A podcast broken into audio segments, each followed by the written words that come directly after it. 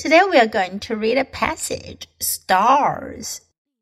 Do you ever wish on the first star at night?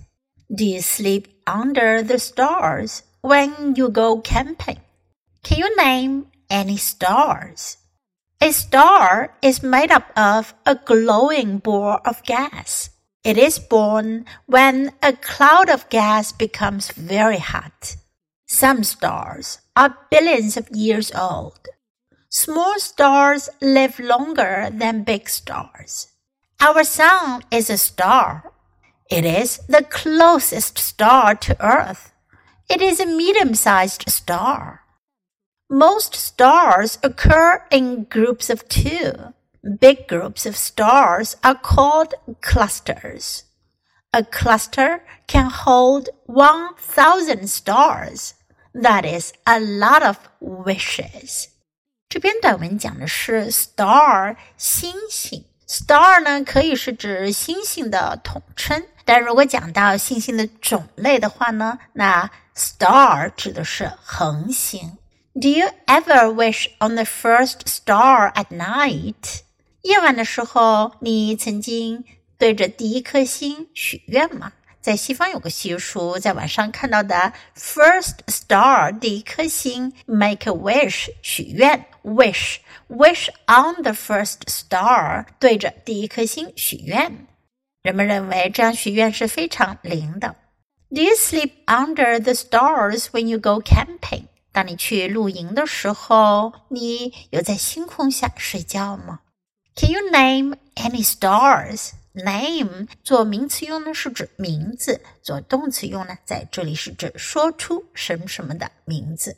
Can you name any stars? 你能说出星星的名字吗？A star is made up of a glowing ball of gas. Is made up of 由什么组成？glowing 发光的 gas 气体，恒星是由发光的气体球组成的。It is born when a cloud of gas becomes very hot. A cloud of gas 一团气体，一团气体变得非常热的时候呢，就诞生了星星。Some stars are billions of years old. 有些恒星有几十亿年的历史。Small stars live longer than big stars. 小的恒星呢，比大的恒星寿命要长。 Our sun is a star. 我们的太阳是一颗恒星。It is the closest star to Earth. 它是离地球最近的恒星。It is a medium-sized star.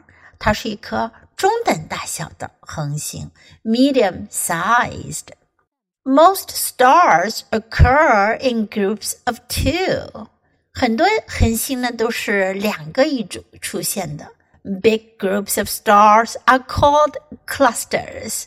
大群的恒星呢被称为星团。A cluster 星团。A cluster can hold one thousand stars. 一个星团呢可以包含一千颗恒星。That is a lot of wishes. 这可是很多个愿望哦。 当你对着一个星团许愿的时候，是不是有很多的愿望都能实现呢？Okay, now let's read the passage together. Stars, do you ever wish on the first star at night? Do you sleep under the stars when you go camping?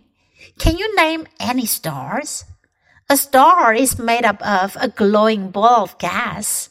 It is born when a cloud of gas becomes very hot. Some stars are billions of years old. Small stars live longer than big stars. Our sun is a star. It is the closest star to Earth. It is a medium sized star. Most stars occur in groups of two. Big groups of stars are called clusters. A cluster can hold 1,000 stars. That is a lot of wishes. 今天的小短文你喜欢吗？英文短文是练习英语的绝佳材料。经常朗读、背诵小短文，你的英语语感和词汇量都会得到很大的提高哦。关注 U 英语公众号，可以看到短文的内容和译文。Thanks for listening。喜欢的话，别忘了给 Trace 老师点赞。Until next time, goodbye.